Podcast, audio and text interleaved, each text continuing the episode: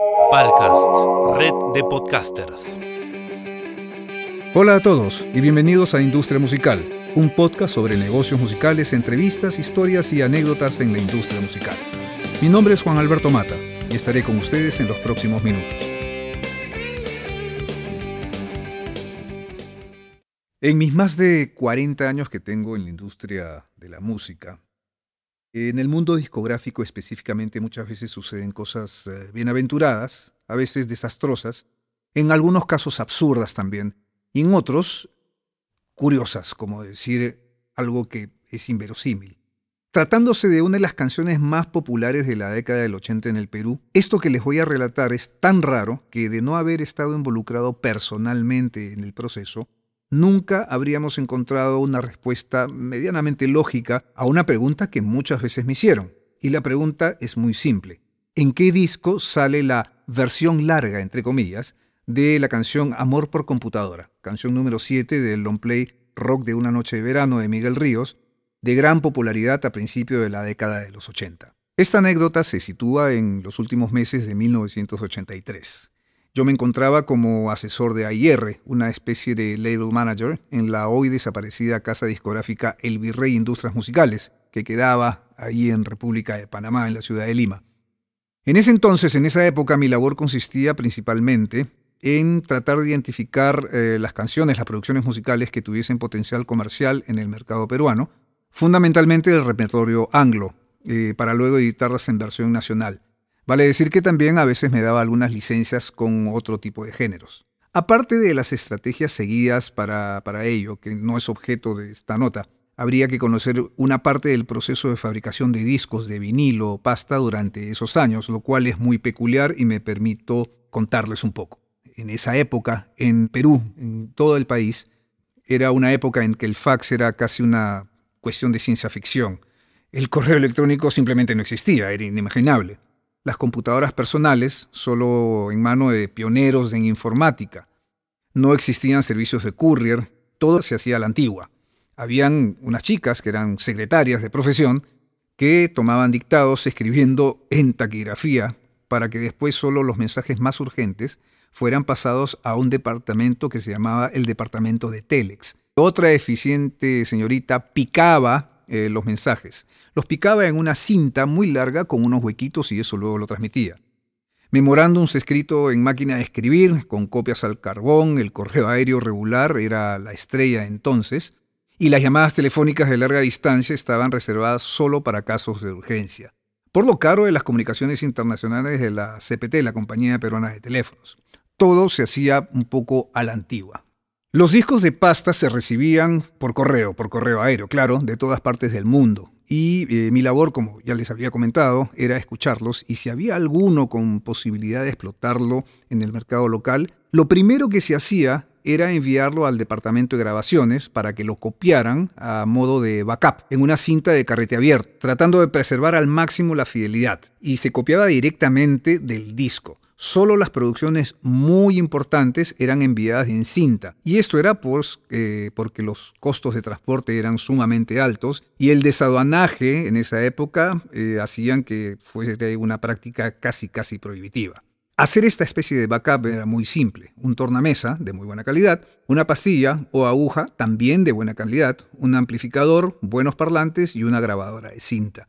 Era así de simple. De modo tal que si se decidía lanzar esa canción, ese disco en edición nacional, se echaba mano de la cinta y pasaba luego al departamento de corte, en donde los sonidos se transferían físicamente a un acetato, y de allí se hacían las matrices de los discos, ya sea en 33 RPM o 45 RPM, lado A, lado B, o vale decir un long play o un 45. En esa época, repito, últimos meses de 1983, Apenas iniciada la ola de rock en español en el Perú de los 80, recibió un long play y un 45 directamente de la oficina del sello Polydor de España. Ese long play fue El rock de una noche de verano, de Miguel Ríos.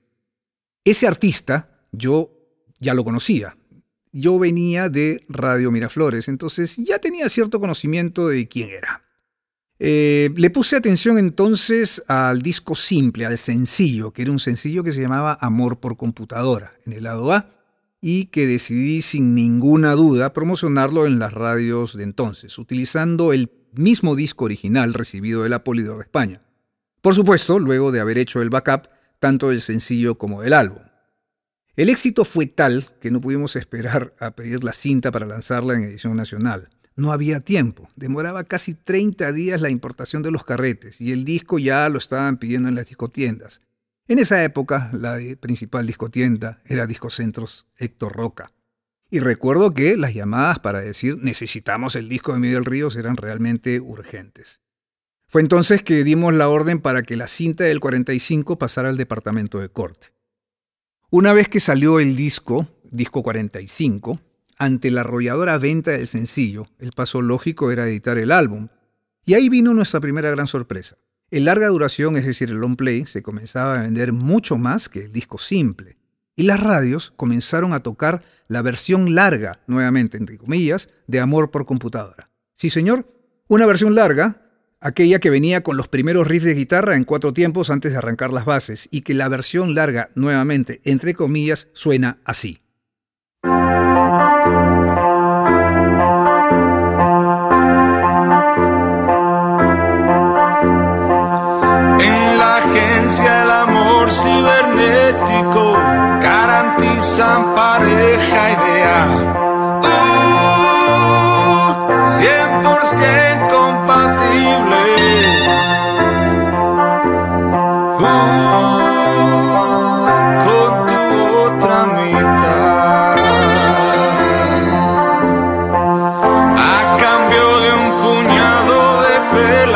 Things that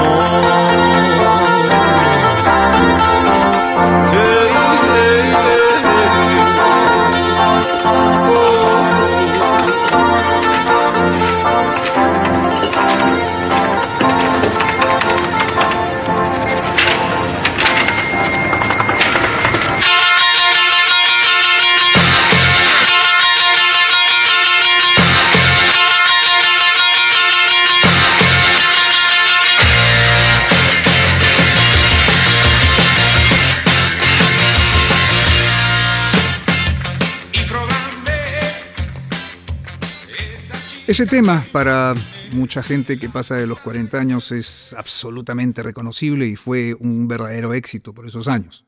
Sin duda, las ventas fueron inigualables, a tal punto que algunos países vecinos comenzaron a prestarle atención a la canción, porque Miguel Ríos todavía no era muy conocido en esta parte del continente, y comenzaron a preguntarnos por nuestra experiencia con, con el artista. En un momento recuerdo haber conversado con algún colega, creo que la disquera en Ecuador, a quien le conté la buena táctica, según yo, de lanzar primero la versión corta y posteriormente la otra versión, alargando así la vida de la canción y por ende las ventas del disco. La pregunta que recibí en esa llamada telefónica es, ¿cuál versión larga?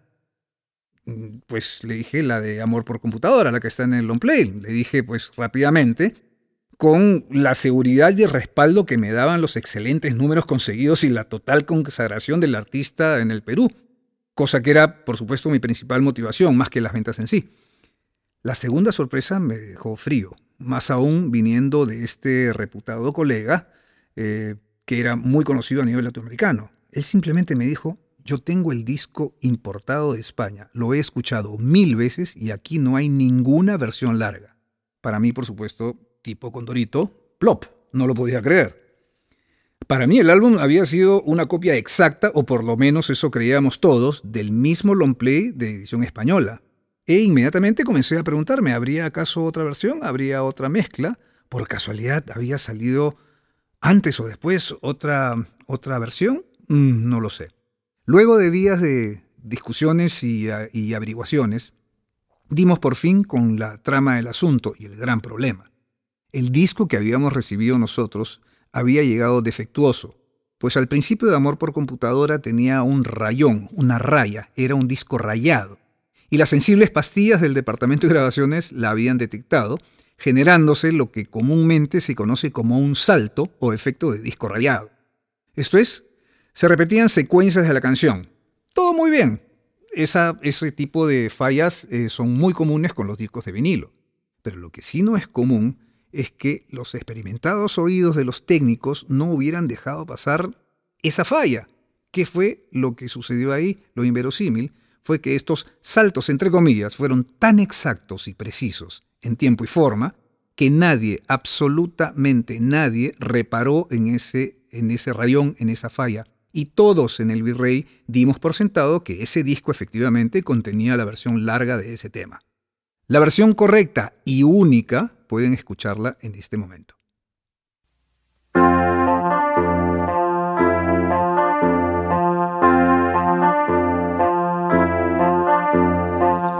En la agencia el amor cibernético garantizan pareja ideal. Uh, 100% compatible.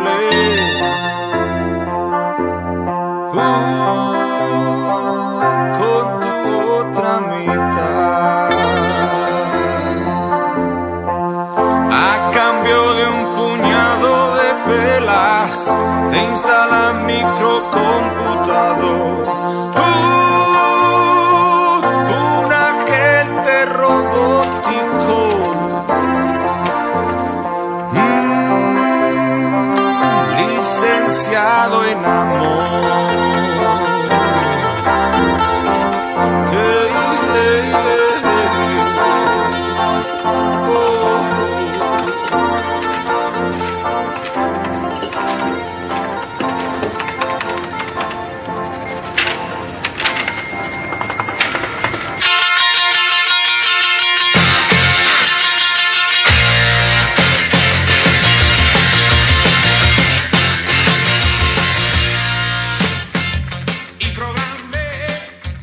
Luego de descubrir todo este asunto un poquito incómodo, por decirlo de alguna manera, eh, la versión larga peruana tuvo que ser descontinuada luego de los primeros eh, prensajes y posteriormente reemplazada por el disco con la versión correcta.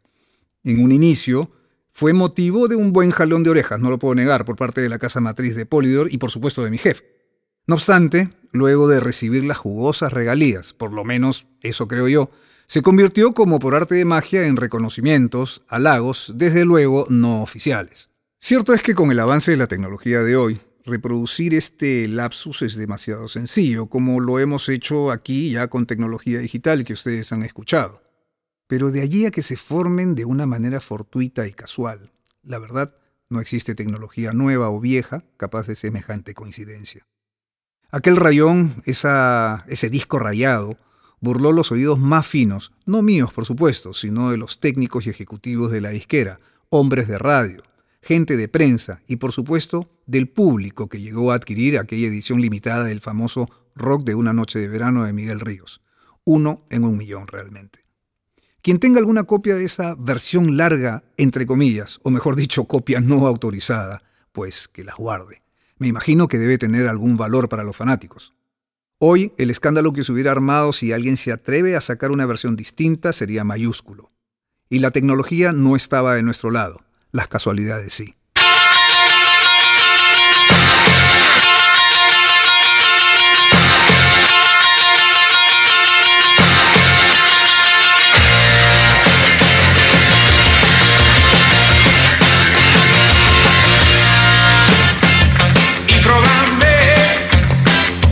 Esa chica que imaginé en la pantalla de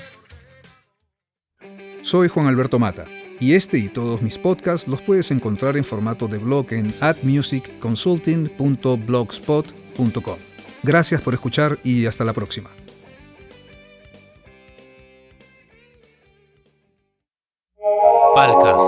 Red de podcasters.